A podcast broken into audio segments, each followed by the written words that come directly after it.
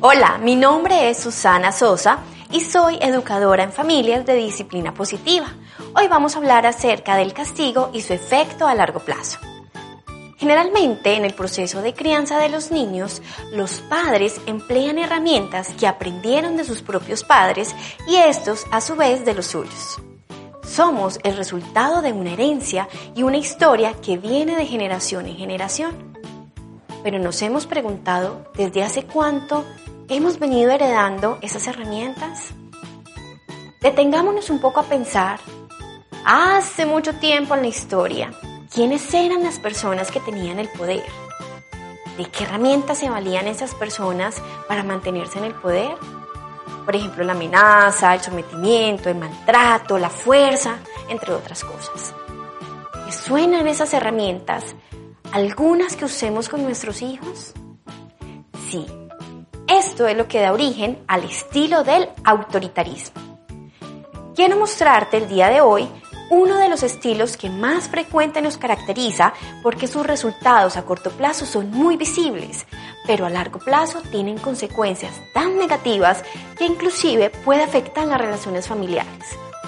Este estilo del cual quiero hablarte es el autoritarismo el cual se caracteriza por una firmeza excesiva, utilizando el control y recurriendo a los castigos cuando los hijos se les revelan. El lema de estos padres podrían ser, en esta casa se hace lo que yo digo y punto. Estos padres generalmente se sienten culpables después de usar la fuerza y la humillación, llevándolos a compensar su conducta con obsequios como los juguetes, las visitas al parque o los dulces. Los adultos que utilizan este estilo temen que sus hijos se conviertan en malcriados, caprichosos, que hagan lo que quieren, egoístas, perezosos y están seguros que a través de la firmeza excesiva lograrán cambios efectivos en sus comportamientos. No obstante, este estilo genera sentimientos de tristeza, rabia y temor, invitando a los niños a la agresividad, rebeldía o sumisión. ¿Esto es lo que realmente queremos para nuestros hijos?